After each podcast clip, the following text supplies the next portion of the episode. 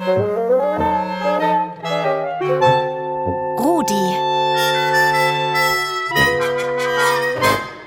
Der rasende Radiohund.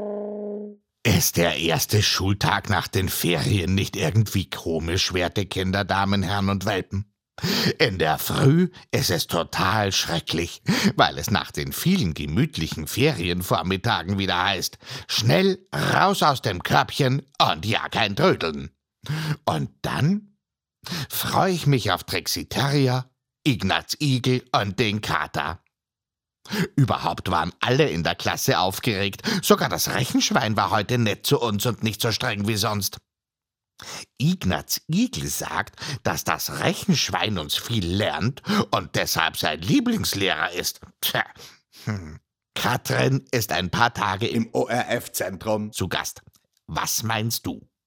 Was macht gute Lehrer aus? Also, dass sie erklären können. Es kommt halt auch an, wie du es den Kindern beibringen willst. Willst du es ihnen irgendwie so modern nahebringen, dass es jetzt auch mit ihrem Alter irgendwie zusammenpasst? Oder willst du es ihnen auf die klassische Art mit Ich bin streng, bring deine Hausübungen, arbeite mit, sonst kriegst du keine gute Note? Katrin, du bist 13 Jahre alt, gehst in ein Wiener Gymnasium und bist als hm, langjährige Schülerin quasi Expertin auf dem Gebiet.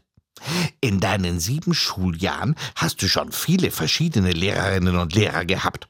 Waren viele davon gut? Ja, eigentlich schon. Also ich glaube nicht, dass wir viele schlechte Lehrer haben. Ich glaube, dass wir einfach ein paar sehr komische Lehrer haben, also von unhöflich sein oder einfach nur sehr gemein.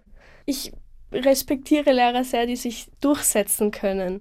Ich mag es gar nicht, dass das Rechenschwein immer ganz streng die Hausübungen und die Schularbeitsverbesserungen kontrolliert. Nur das Problem ist halt, es können sich nicht die meisten durchsetzen. Also ein Lehrer kann noch so streng sein und noch so oft sagen, wenn du deine Hausübung jetzt nicht bringst, dann hole ich deine Eltern zu mir und sag denen, wie schlecht du bist.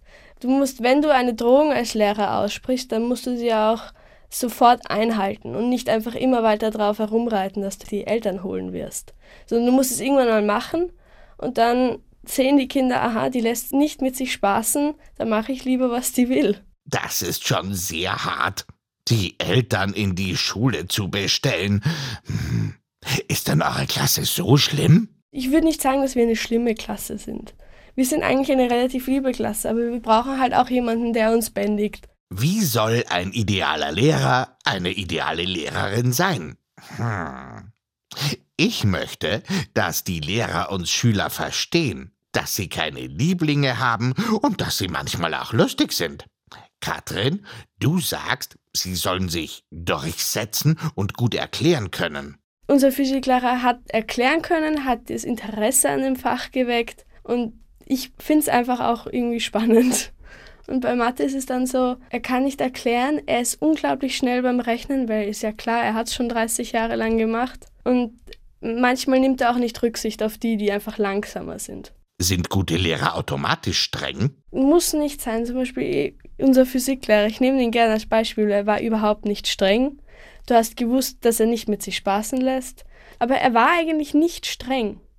Er war nett halt. Da haben wir einmal über den Galileo Galilei geredet und der hat uns die Geschichte von dem, die Lebensgeschichte so erzählt, dass ich am Ende der Stunde, er ist nicht ganz fertig geworden, ich wollte wissen, was mit dem Galileo passiert ist dann am Ende seines Lebens.